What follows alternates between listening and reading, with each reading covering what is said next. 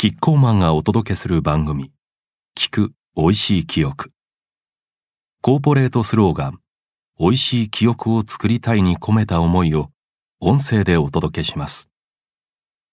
今回は第2回あなたの美味しい記憶を教えてくださいエッセイコンテストのために直木賞作家の山本一力さんが書き下ろしたエッセイ魔法の一滴をお届けします。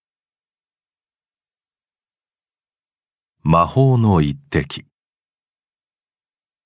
初めての米国西海岸単独の天井は1972年昭和47年9月だった。訪れるのはサンフランシスコバンクーバーラスベガスロサンゼルスホノルル。空港のあらまし訪問地の観光名所。ホテル周辺の食事場所、さらにはチップの渡し方と額まで、丸一日かけて特訓を受けた。出発便は午後4時半の羽田発。当時はまだ成田は開港していなかった。旅立ちの朝、午前9時に出社したら先輩に手招きされた。話は通しておいたから。上野の弁当業者、初音さんに行けという。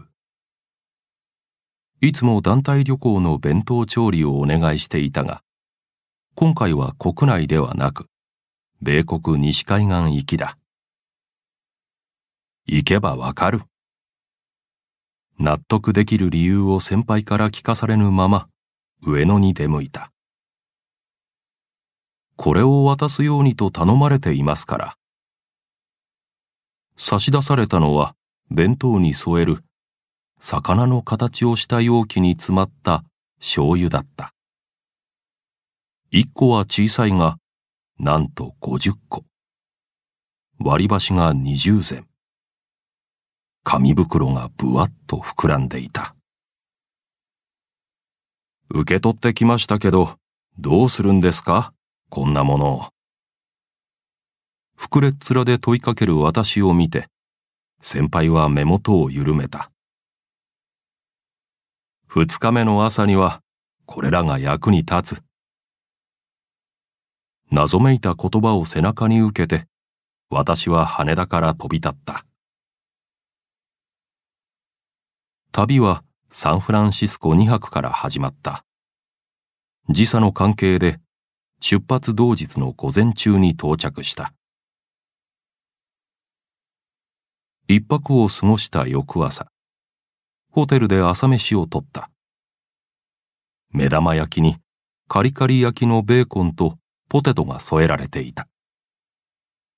口に広がったベーコンの塩味を薄いコーヒーで洗い流して喉を滑らせた。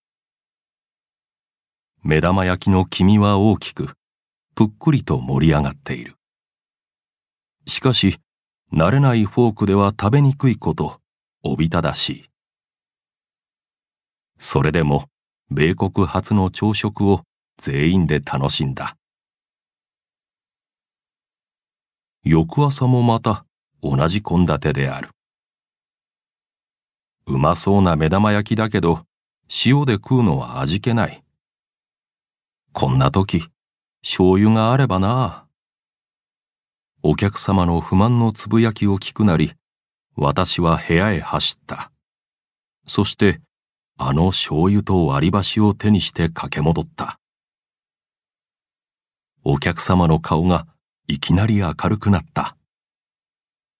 あんた、若いのに気が利くな。醤油と割り箸で朝食の雰囲気が劇的に変わった。若造の私は当時24だった。その後は朝食に限らず、食事のたびに魚容器から醤油をひとたらしした。そして、ナイフ、フォークの代わりに割り箸を使った。まだ醤油も割り箸も西海岸では市民権を得られてない時代である。レストランスタッフは不思議そうに客の振る舞いを見ていた。63の今も目玉焼きには醤油を垂らす。人たらしが魔法のごとくうまさを引き出してくれたあの旅の朝が忘れられなくて。いかがでしたでしょうか？あなたの旅先での美味しい記憶は何ですか？美味しい記憶が明日への活力につながりますように。この番組はキッコーマンの公式ホームページに加え、各種ポッドキャストでもお楽しみいただけます。